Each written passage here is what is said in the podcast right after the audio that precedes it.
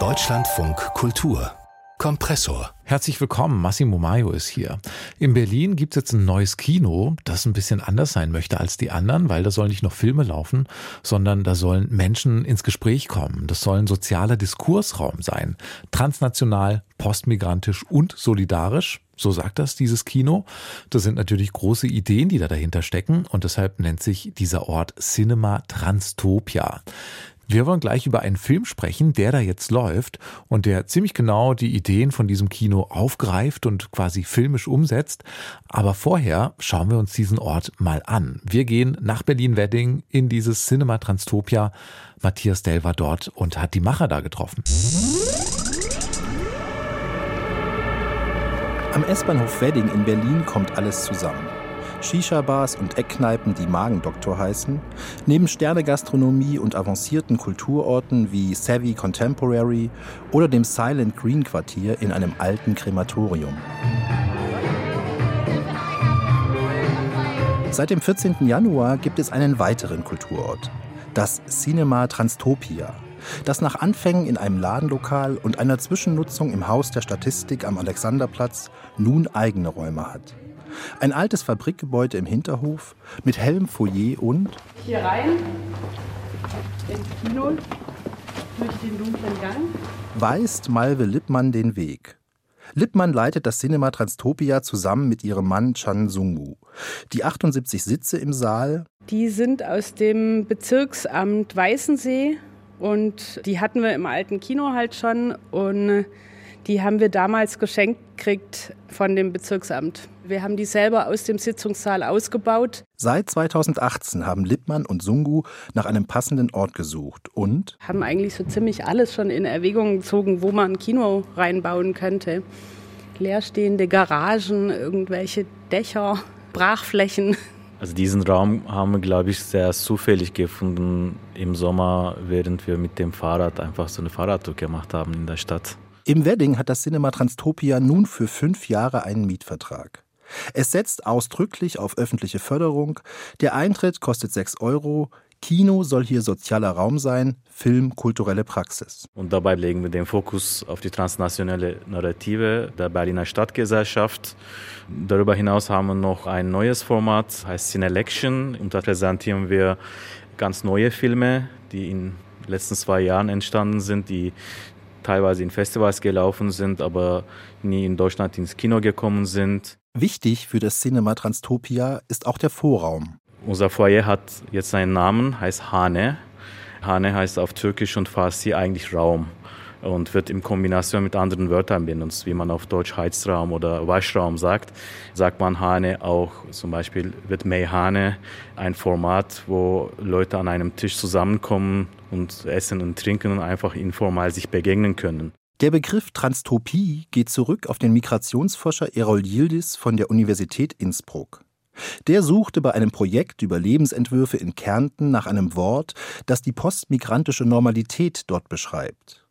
Bei der Eröffnung erzählte Yildiz amüsiert von einem Berliner Erlebnis, das die vermeintliche Eindeutigkeit von Nationalität und Identität dementierte. Nach einem Symposium ging man noch zum Italiener essen, begrüßt und bewirtet von Kellner Sergio, der in Wirklichkeit ein Serjan war wie sich am Ende herausstellte, als Sergio sich auf Türkisch mit Yildiz unterhielt. Und die anderen haben uns die ganze Zeit beobachtet und der eine sagte, hey, schau mal, der Italiener kann Türkisch. Wie komisch die komplexe Wirklichkeit des Transnationalen sein kann, zeigte im Eröffnungsprogramm der Film von Alisa Berger.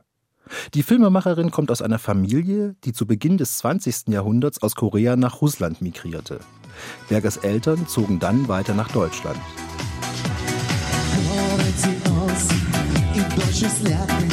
Beim Besuch bei den Tanten in Rostov am Don, an der Grenze zur Ukraine, wird man nun Zeuge, wie die einst koreanische Community zu russischen Liedern tanzt. Und wie beim Trauerritual niemand mehr weiß, wie genau das nochmal ging damals in Korea. In den nächsten Tagen laufen Programme von Leuten, die bereits für das Cinema Transtopia kuratiert haben. Für den 18. Januar hat Regisseur Cem Kaya den Dokumentarfilm Im Niemandsland ausgewählt.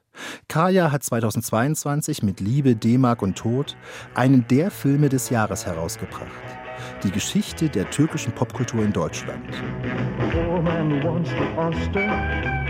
Im Niemandsland aus dem Jahr 1983 erzählt von einem besonders abgefahrenen Kapitel. Der Filmemacher Hans A. Guttner folgte damals fünf jungen Deutsch-Türken durch München, die sich mit der Jugendkultur der Teds identifizierten und im Bild vom einsamen James Dean ihr Vorbild erblickten. Meine Mutter liebe ich sehr. Sie macht den Haushalt. Mit ihr kann ich sehr gut über meine Probleme sprechen.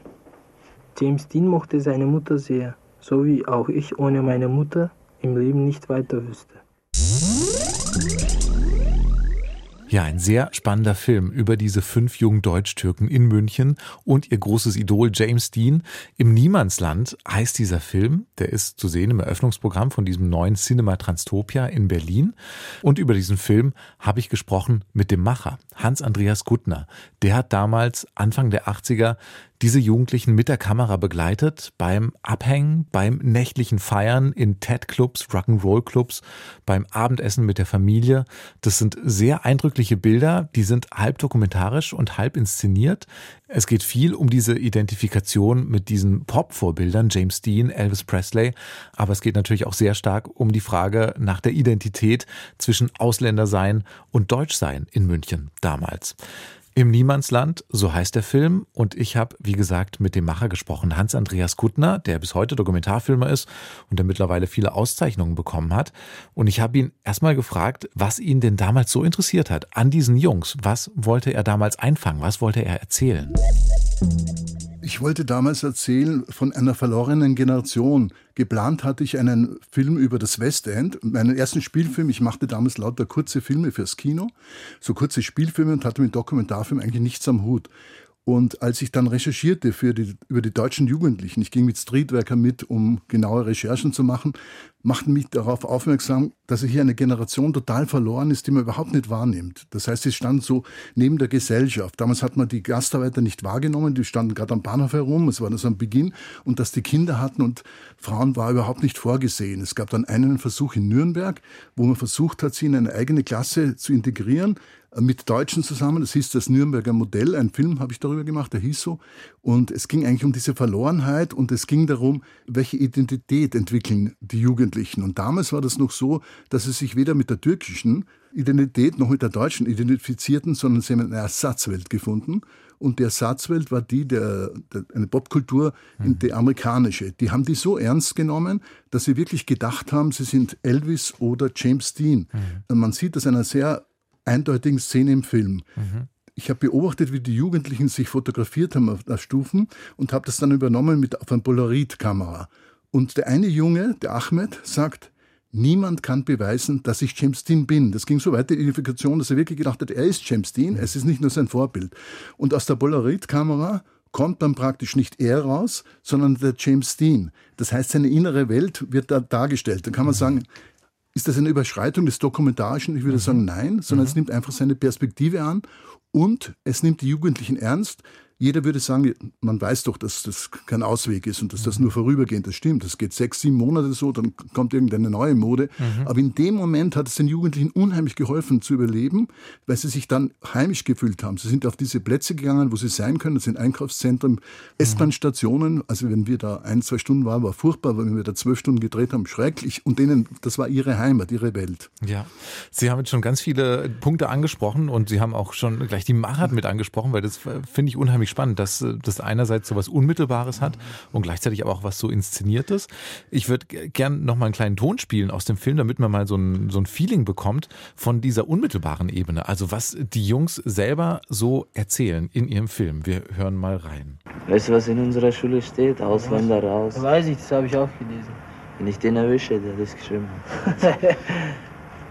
Na und, da musst du viele erwischen, weil alle, fast alle schreiben das. Ja, dann erwische ich alle. Jeden, den ich erwische. Ja, so erreichst du nichts, du musst schon mit Wörtern was erreichen, mit Reden. Also da hört man, wie die Jungs zusammensitzen und sich einfach unterhalten über das, was sie sich eben so unterhalten. Also es hat diese Popkulturebene, aber auch einfach natürlich die Auseinandersetzung der Jungs mit ihrer Situation. Und man hat das Gefühl, man kommt denen sehr, sehr nahe. Wie haben Sie das denn gemacht, dass das für die Jungs so selbstverständlich war, sich so vor der Kamera zu bewegen? Na, es war so, ich bin, ähm, das, was man einen Cineast trennt, so einen verrückten Cineast, ich bin damals drei Mal ins Kino gegangen und hatte wirklich meinen Dokumentarfilm nichts am Hut und schon mein erster Film ist unheimlich aufgefallen, Alemannia, Alemannia, Germania, Germania, weil der mit stilisierten Bildern gearbeitet hat, mit verdichteten Texten. Den würde ich noch als Spielfilm bezeichnen, aber als ich nach Oberhausen damals kam, haben die gesagt, nein, es ist ein Dokumentarfilm.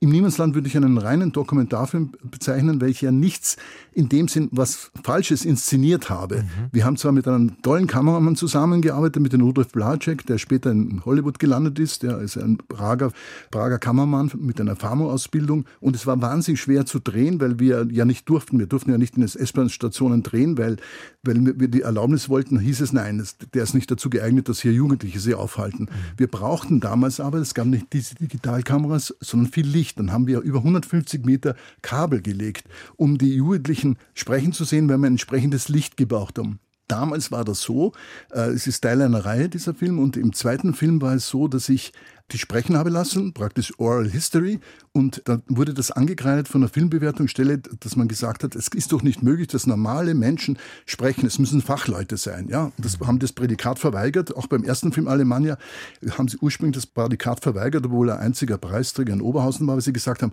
das kann nicht sein, dass die so sprechen. Das ist ihr Text. Das war aber rein der Text. Und bei hier in diesem Niemandsland habe ich das erste Mal versucht, die Jugendlichen sprechen zu lassen. Die haben da stundenlang gesprochen und ich habe das dann rausgenommen. Mhm.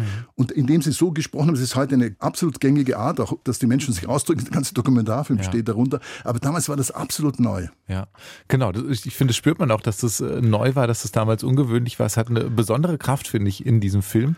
Und ich habe mich schon gefragt, was da genau ihr Ansatz ist oder wie das funktioniert, weil also zum einen reden die da einfach so, man hat das Gefühl, okay, ich sitze da jetzt einfach mit dabei.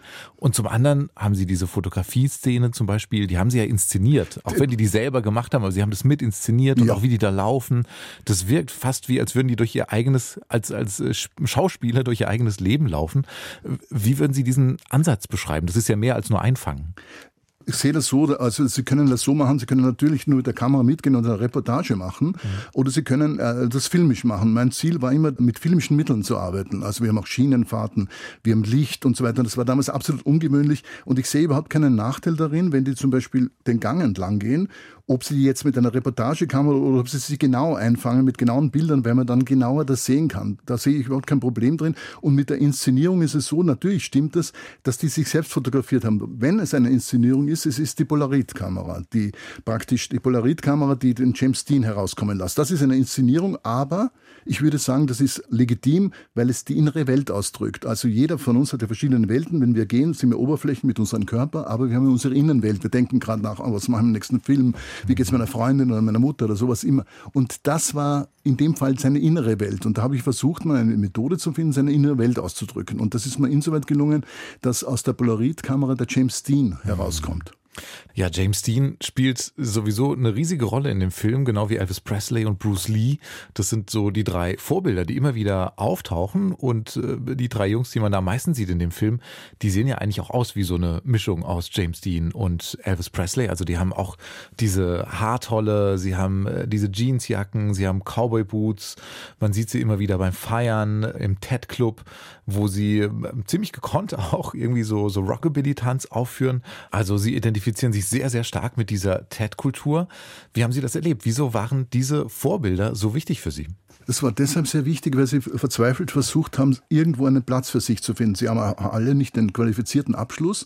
Es war eine verlorene Generation. Man hatte für sie nichts vorgesehen. Die waren überraschend, waren Kinder da. Man hat das, man hat das einfach nicht notiert, dass es, dass es diese Kinder gibt. Und da haben die versucht, irgendwo einen Platz für sich zu finden. Und in der türkischen, damals gab es diese Nationalisten, Erdogan, und das gab es alles überhaupt nicht.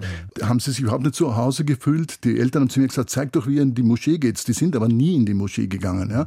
Gleichzeitig mit den Deutschen, weil sie sich da ein bisschen ausgedrängt fühlen, konnten sie auch nicht umgehen. Also haben sie sich diese Ersatzwelt geschaffen. Da waren sie unheimlich toll, weil sie waren ja nicht. Das war nicht nur ein Vorbild, sondern sie waren Elvis der Erste, Elvis der Zweite und James Dean. Und sie waren es für sich wirklich. Und der Ahmed sagt, niemand kann beweisen, dass ich nicht James Dean bin. Der Film ist jetzt 40 Jahre her. Das ist eine ganze Weile. Da ist viel passiert, auch in Deutschland, auch politisch, auch im Umgang mit Menschen mit Migrationshintergrund, neu hinzugekommenen.